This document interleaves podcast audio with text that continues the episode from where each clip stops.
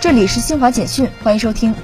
商务部国际贸易谈判代表兼副部长王受文二十三号表示，出口管制是世界各国履行防扩散义务、维护安全的通行做法。中国政府高度重视出口管制工作，积极引导企业合规。中国的出口管制法律体系更加完善，企业出口更加有法可依。交通运输部副部长徐成光二十三号在国新办新闻发布会上表示，二零二二年全国完成交通固定资产投资超三点八万亿元，同比增长超百分之六。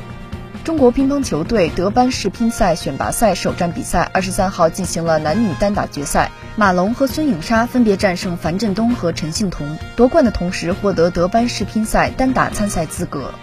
美国商务部二十三号公布的修正数据显示，二零二二年第四季度美国实际国内生产总值 GDP 按年率计算增长百分之二点七，较首次预估相比下调零点二个百分点。以上由新华社记者为您报道。